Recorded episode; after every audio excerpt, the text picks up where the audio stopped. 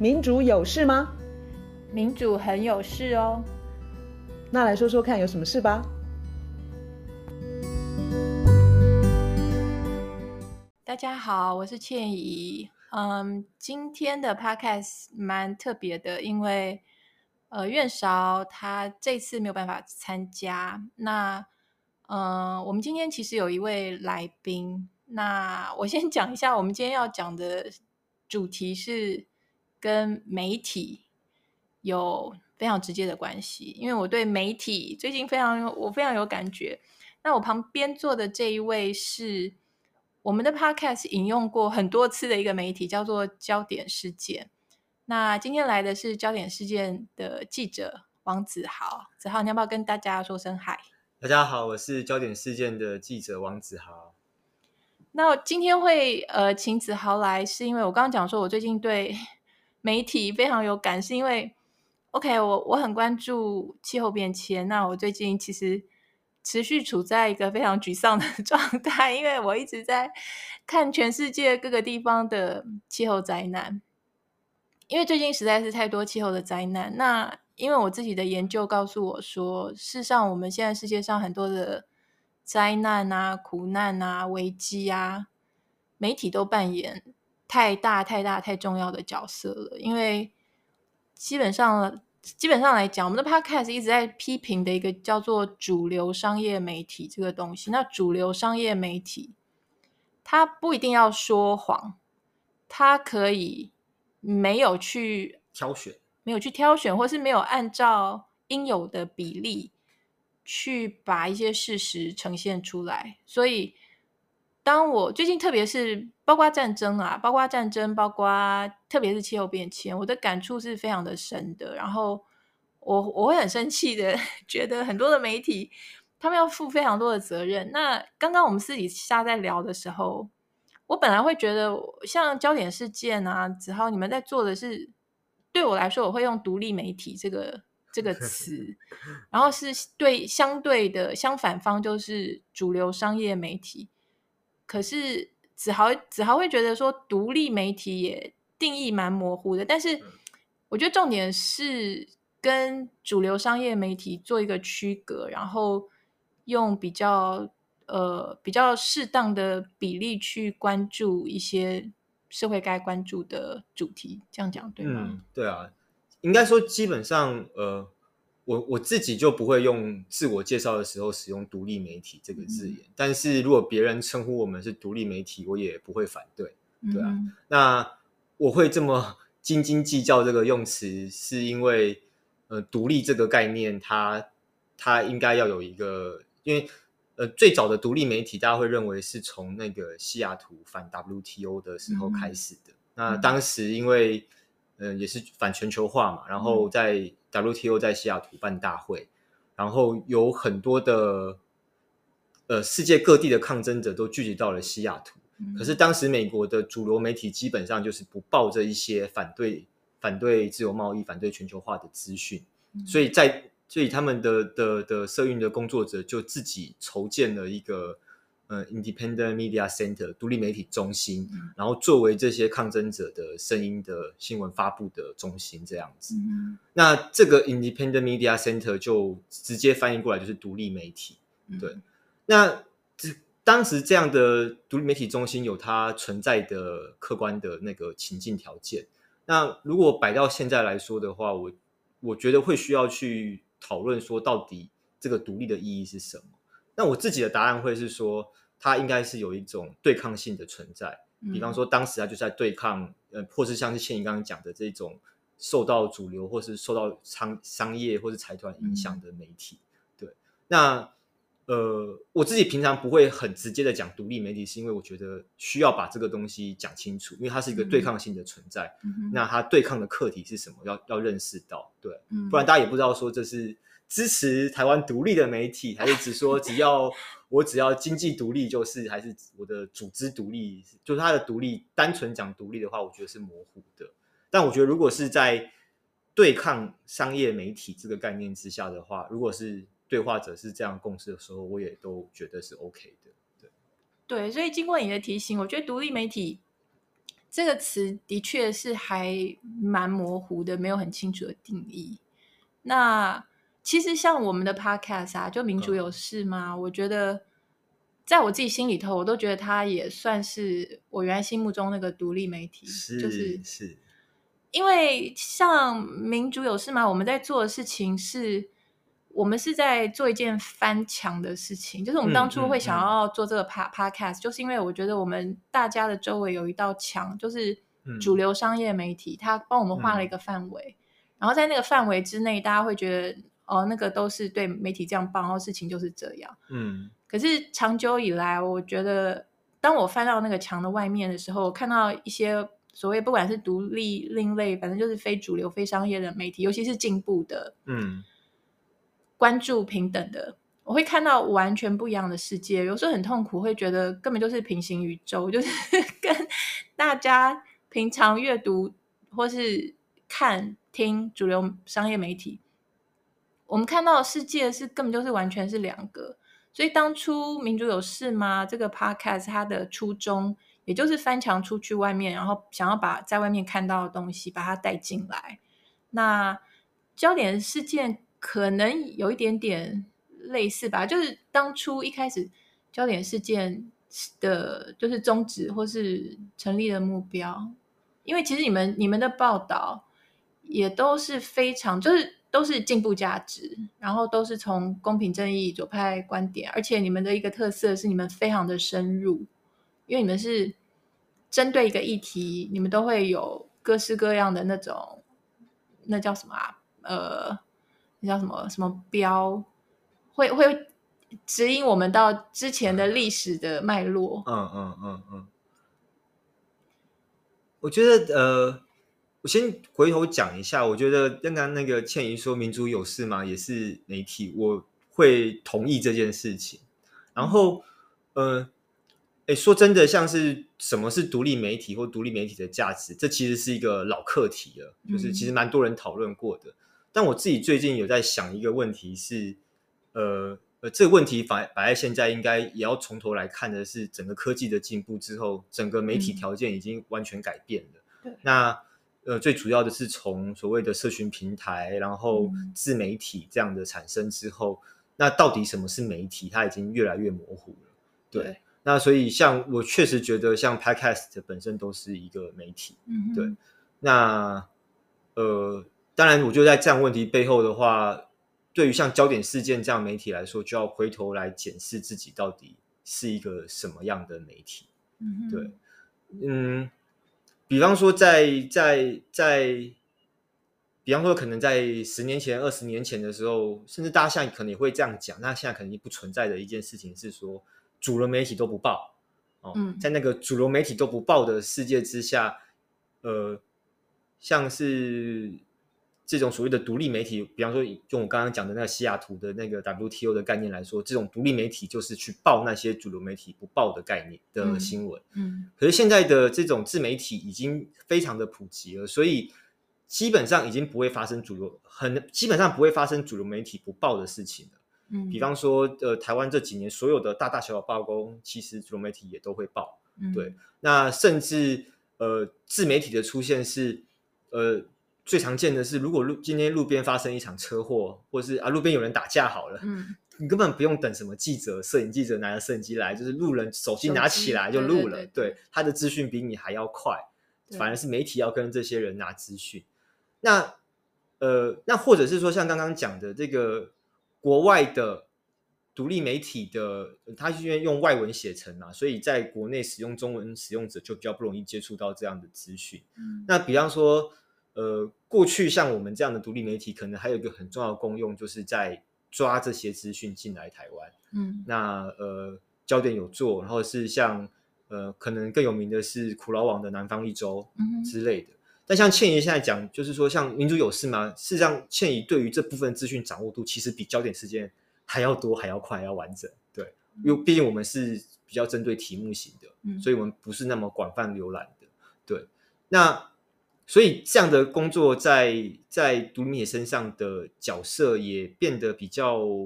模糊了，嗯，甚至可能有一些粉砖它到底是不是媒体？有些粉砖也是常态性的在翻译外国的新闻进来嘛。对对，那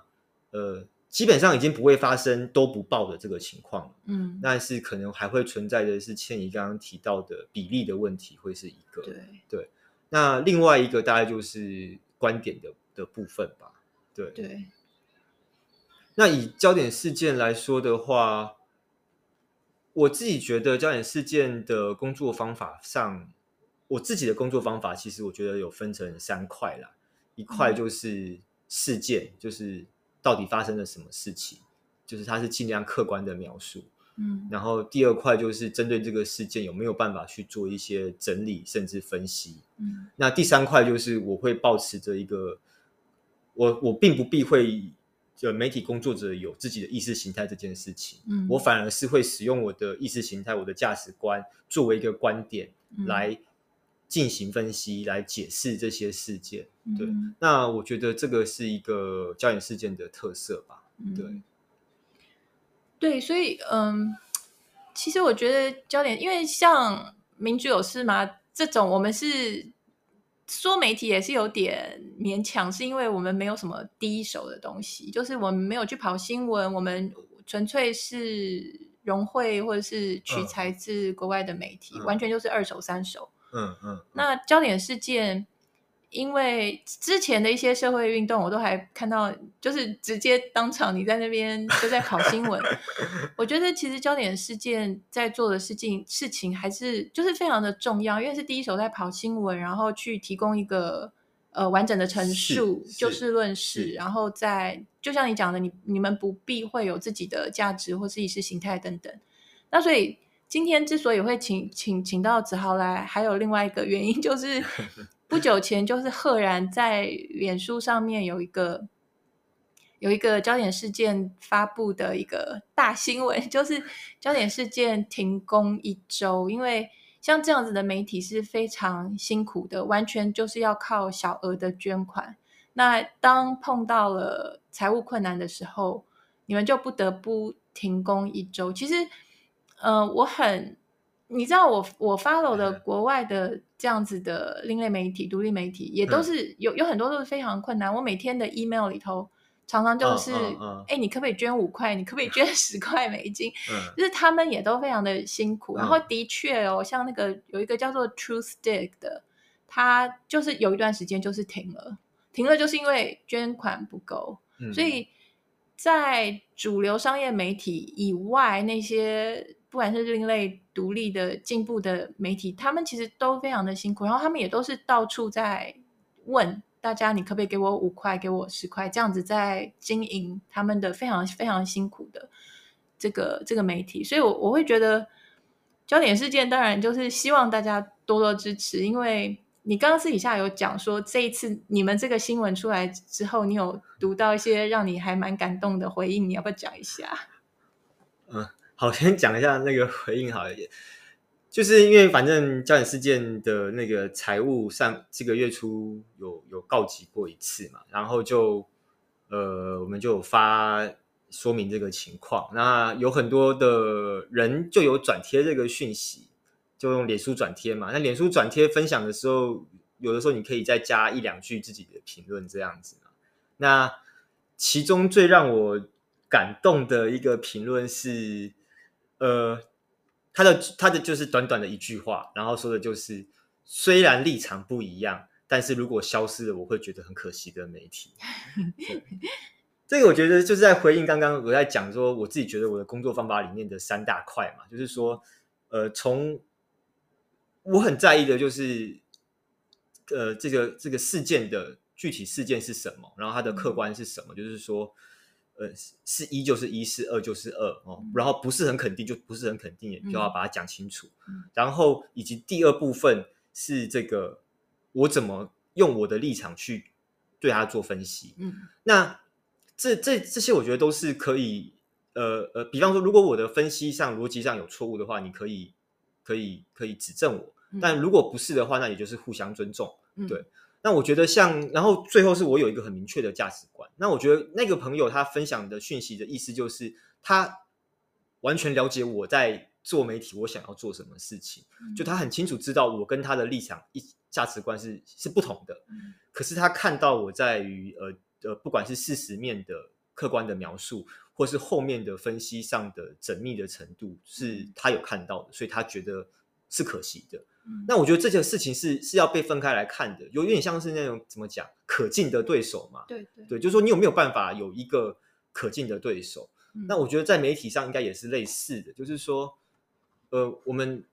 有没有办法去欣赏一个跟自己价值观不同的媒体，那或者是有没有办法做做出一个这样子的媒体？对，对，我觉得这也是为什么我觉得像焦点事件这样子的媒体是非常珍贵的，因为就是在坚持一些包括报道的呃方式、报报道的伦理伦理，可是，在价值观这一块啊，我会觉得，因为那个价值观背后，就小的价值观背后，还是有一个大的价值观，不管是那一位。立场不同的人，嗯、立场不同，可是我觉得他有些价值观是跟你们一样，跟我们一样啊、呃，应该是。所以那个大的那个价值观，对对对，对，我觉得那个大的那个价值观是为什么这样的媒体是非常非常非常重要的。对，这样讲我也有一些其他想法，因为其实刚才提到嘛，其实主流媒体这个这个议题，这个这个是个老课题了。嗯，对，但但是呃呃，我觉得价值观是蛮重要的一件事情。第一个是我其实，嗯、呃，一般人可能想到媒体会说要，呃呃，中中中客观中立，对、嗯，但我自己不觉得教养这件不是，而且不追求这个东西，嗯，反正是很清楚的，我跟你讲我的立场是什么，嗯，对，那那可是反正我中间我的所有的我拿出来的子弹都给你看，对，嗯、所以如果你要使用，你甚至可以把我的子弹拿去用都没关系，嗯，因为客观事实是什么我都讲清楚了，你要怎么诠释，你也可以拿去使用。嗯、然后我的分析方法我也是讲得很清楚，你可以有透过同样的素材，你可以得到不同的分析结论，嗯、这个也是绝对是 OK 的。那很重要的是价值观，但我觉得现在的的一个问题是，呃，现在很多主流媒体会宣称自己是客观，然后实际上大家都知道他们是有立场的。这是第一层的问题，就是他们不承认这件事情。但、其实没什么不承认的嘛，大家其实都心知肚明。比方说中时联合就比较比较偏蓝，然后自由比较偏绿，就是大家心知肚明。那为什么不坦诚这件事情？这是第一层。嗯、第二层是，我觉得主流媒体有一个很大的问题是，他们的价值观是在政党政治上面的。嗯，呃。或许我觉得，比方说最近倩怡之前应该也有聊过的是那个最近的这个世界的议题嘛，嗯，嗯，哦，就是世界这个开发案的议题。呃，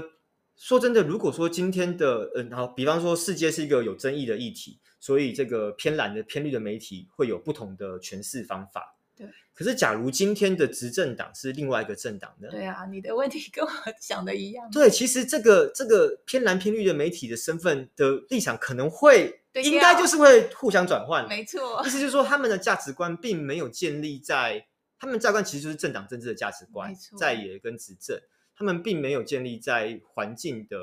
的的价值观，以及我觉得要强调的是，他们甚至不是开发主义的价值观。我甚至觉得，我就要这样批判他们，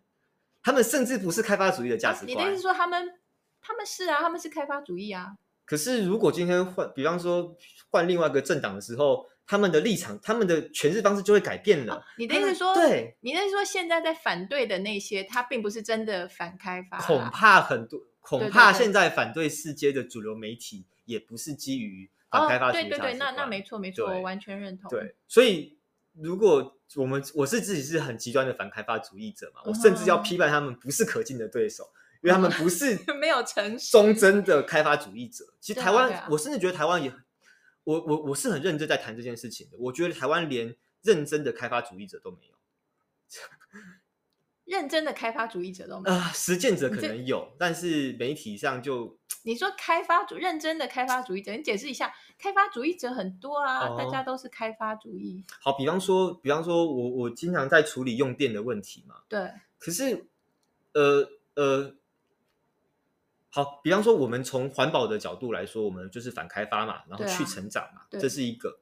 可是从台湾现在的电力有一个很重要的问题是，它的成长是非常快速的，而且是往上修正的，嗯、不断在往上修的。嗯，这个问题，好，尽量不要讲太技术性的，就是它回到像是台电这种前线的业务单位，它会面临到的问题是我我来不及，就是发的电根本就不够。对，然后我要盖新电厂，一个新电厂，以单纯讲新建时间，一年。极少数，极少数是一年内盖好的，极少数就是这种大型电厂，极少数在一年内盖好，可能就只有大潭七号机之类的，非常少，基本上是两年、三年、五年的，从它规划开始是是是这样的期程的。那你今天它现在台湾电力只是疯狂的成长，导致它要它不断的上修，这些前线的业务单位是根本赶不上的，这件事情会造成电力的品质下降。好，所以我的意思是。如果今天我是郭台铭，我是什么台积电，我其实应该要反对这种成长的，因为这会造成降低电力品质。哦，其实你的意思是、这个、对。然后，比方说四阶，我们我我除了从环境的问题去谈以外，我其实有用另外一个观点谈过四阶，就是即使在这个开发主义之下，它都该受到批评，是因为它的经济价值很低。嗯，对，它是作为一个，它是一个非常特殊的一个跟台湾其他气网隔绝开来的。这使得它的风险很高，它的经济价值很低。嗯，我也不太看到有人从这个面向来批评世界。嗯，对，就很奇怪，因为大家不是很常遇到开发案最爱讲的就是它的经济效益怎么样嘛？嗯，世界经济效益是很低的，然后风险是很高的。可是你也没有看到有所谓的，即使学界很多是开发派人来讲，学界也没有人从这个角度去去谈四阶，这是我觉得很困惑的地方。所以背后其实有我们。他们不为人，就是我们不知道一些黑的一些利益的利益的纠结，或者是一些利益的交换，是我们没有办法知道。我觉得这个很正常啊，因为、哦、因为从我们的 podcast 的角度上，我们看全世界都有点是这个样子。所以你的意思就是说，连那些所谓的开发派，他都不是一个忠忠诚的开发 派，就是他。还有一些其他的利益，说他也是可，就这就不是可敬的对手，那种感觉，对啊，对。然后呃，我呃，比方说像刚刚那一个我提到的那个分享我们留言的，嗯、我觉得他就是把焦点事件定位为一个可敬的对手，对、嗯。然后我也会。呃，其实我觉得他，我从他的文字语气，我猜他大概是核能留言终结者的，是是支持核能的的人。嗯嗯、那焦点事件立场一直都是反核的人，对啊。那其实像核中，核中因为他是也是一个边界，就是核核能留言终结者，一个支持核电的社群。嗯，对。但因为它的边界模糊，所以他的人员一直流动。嗯。但比方说，在某个阶段，我也觉得核中是可敬的对手，对。嗯、但不是现在的，对。那。呃，回到我我所说的那个，反正就是定义不清也没关系啦。就是独立媒体，我觉得现在面临的一个不止一个哎，好多好多的挑战。一个就是你你你说的现在的社群平台啊，自媒这么多，这个对你们来说也是一种挑战。还有另外一个挑战就是，像是商业媒体，它的运作逻辑就是它需要广告啦，它要有资金啊，然后它非常的要去冲，现在是冲点阅率，嗯。可是像你们这样的媒体，你们不太可能就是我的目标是要冲点阅率，因为那样子就很矛盾，因为你不是那种，他他就你你的重点是要把事情报道清楚，然后呃忠于你的价值观，然后尽量的客观，然后深入的分析，这个跟点阅率有点 相严重的冲突诶，那怎么办？因为这样的话对募款来讲是一个非常就是就是不友善嘛。所以这是不是一个很大的挑战？这要怎么办？对，但啊、呃，我觉得也不能讲我们不追求点阅率，也是有追求、呃。就是说，可是我觉得那个面向是不一样的。嗯，就是说，刚刚提到的是现在主流媒呃，其实应该说所谓所有的商业媒体，呃，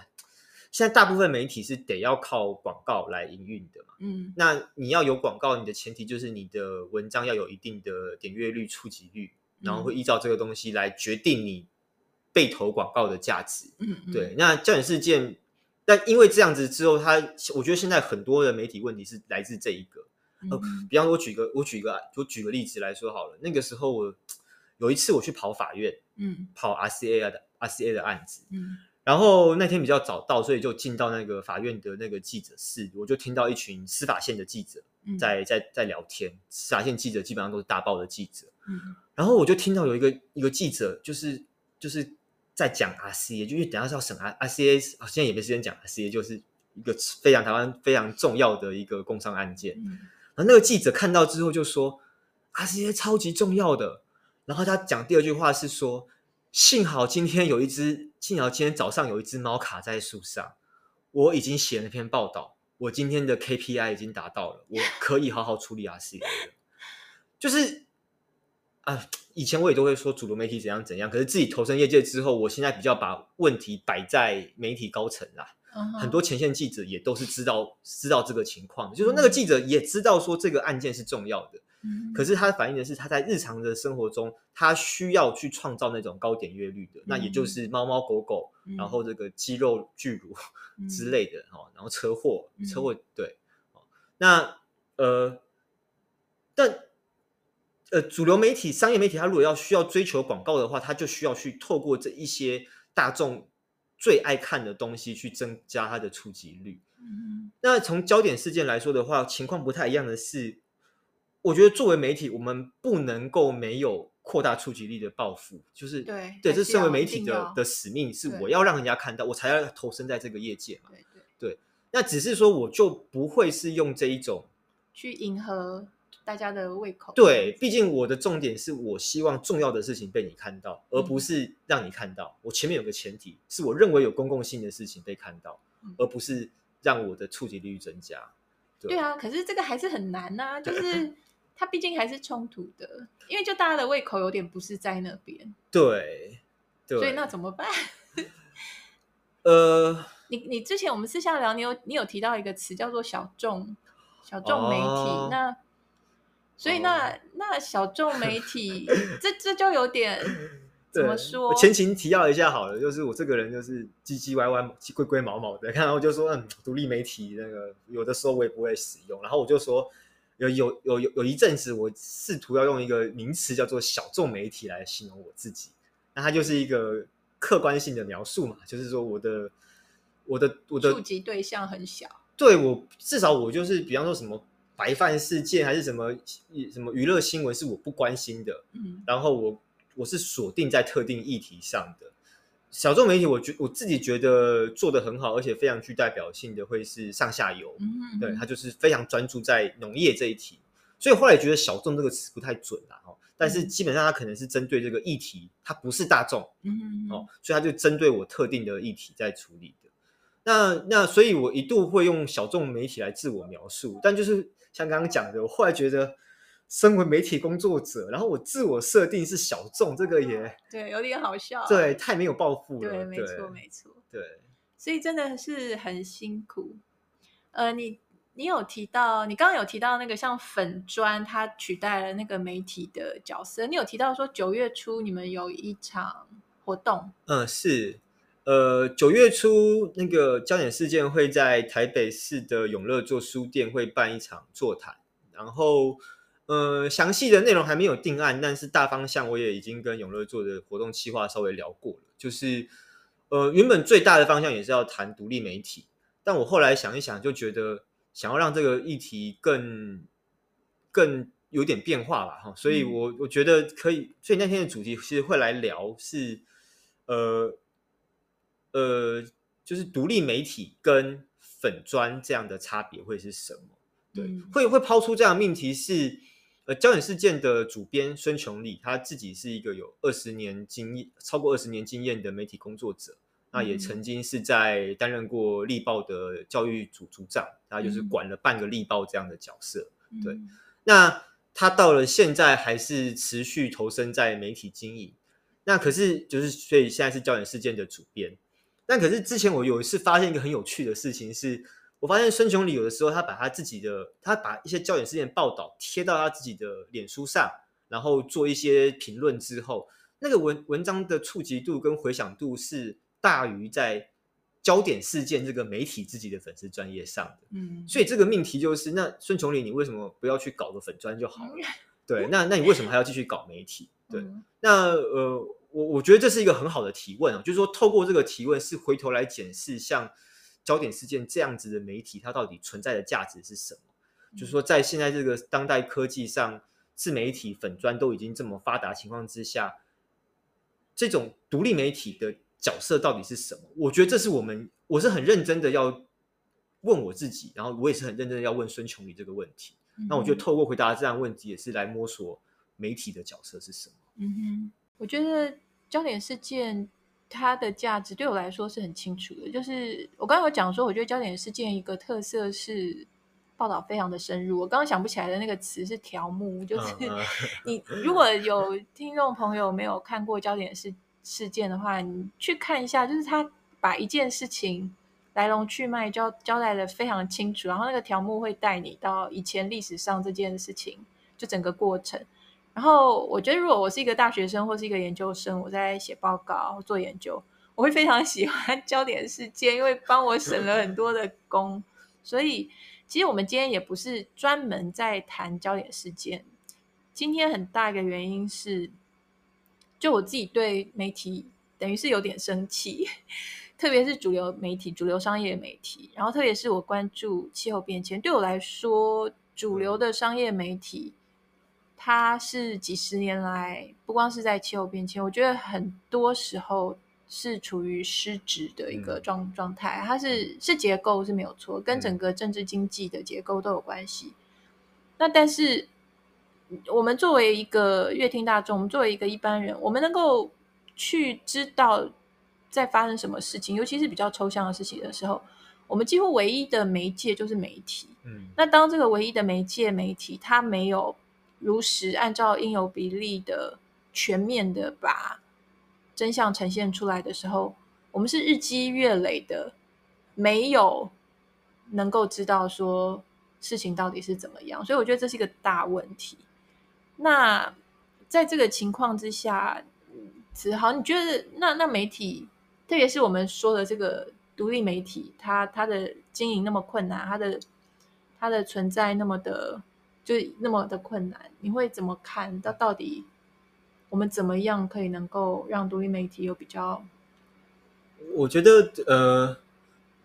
这个时代对媒体都是困难的。其实很多主流媒体现在都很困难，困难对。但是对独立媒体来说，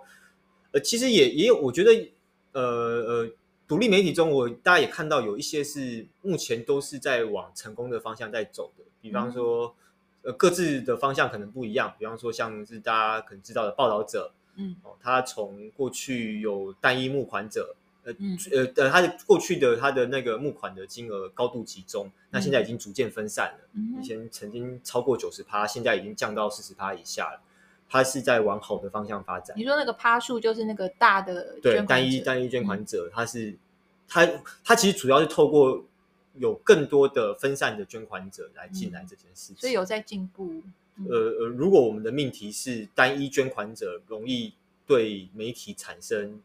太大的影响的话，它绝对是一个好的方向。同时，它也让自己的成长扩大。嗯，对，因为它的单一金主并没有减少他的钱，而是外面有更多的民众看到他的报道进来。那或者是说，像端传媒在尝试订阅制。嗯、那呃，也也尝试了好几年，这也是一个一个一个很重要的尝试。等一下，那订阅制它是不是就是所谓的那个 paywall，就是你没有付钱就看不到？对对，对，对，对。可这个也有点那个，就是是，但国外其实蛮多 媒专业媒体也是采这个方式，对，嗯、所以我觉得那也终究会是一个很很需要被尝试的尝试吧。我觉得对，在台湾，然后像是上下游。它是这个这个专做农业议题的，嗯，那它的模式是它有一个上下游市集，嗯，就是就是卖卖一些呃友善农业的的的农产品的东西，对，所以我觉得独立媒体还是有很多人在做各式各样不同的尝试啦。嗯，那对于焦点事件的困境，我的描述就是呃。大环境有，可是如果我们一直讲大环境的话，就也没什么好谈的。嗯，那所以我自己会更积极的来说，是焦点事件还没有找到在二十一世纪第三个十年的生活方的的的经济方法。嗯嗯，那当然，大方向对我来说也还是确定的啦。我们基本上就还是希望是透过小额的群众募款来维持运作。嗯，最主要也就是要，我觉得它有两个面向啦。第一个是回到刚刚讲的，你的经济来源越分散，那你越不会有。嗯、我甚至说真的，如果你有一个很大笔的资金来自单一来源，对方都不用直接指示你什么，你、啊、你心自己心里就会有点克制的说，哎，这东西能不能碰这样子？对，对，对，对啊。那焦点事件目前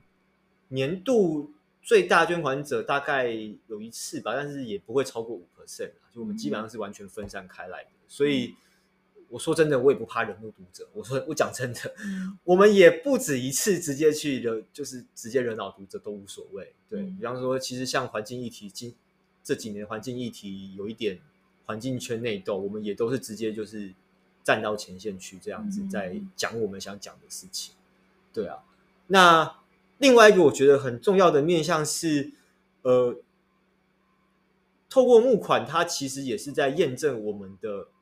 报道到底是不是有效的。嗯、就是说，作为媒体，我本来就是希望我的文章被人家看到，嗯、然后我在，我觉得这件事情跟募款是一体两面的一件事情。对。所以，呃，焦点事件努力的方向还是会要去朝向这个这个。